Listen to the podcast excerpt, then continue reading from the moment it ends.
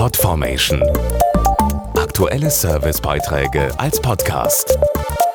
Regelmäßige Infos und Tipps aus den Bereichen Gesundheit und Ernährung.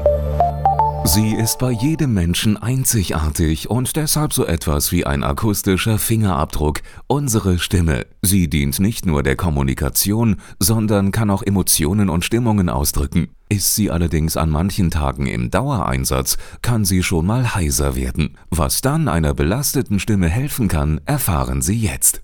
Unsere Stimme ist zur Kommunikation mit anderen tagtäglich gefragt, beruflich und privat. Ist sie allerdings durch lange Unterhaltungen oder lautes Sprechen im Dauereinsatz, wird sie irgendwann kratzig und heiser. Das liegt daran, dass wir bei längerem Sprechen durch die Atmung laufend Feuchtigkeit verlieren. Der Mund fühlt sich irgendwann trocken an. Belastung und Anspannung sorgen zusätzlich für eine reduzierte Speichelbildung. Oft wird dann zum Wasserglas gegriffen, um die Schleimhäute zu befeuchten. Doch das ist keine dauerhafte Lösung.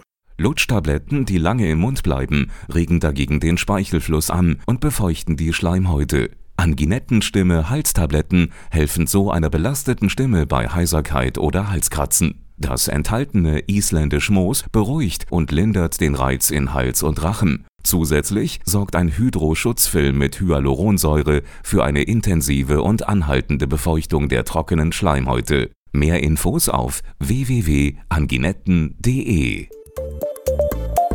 Podformation.de Aktuelle Servicebeiträge als Podcast.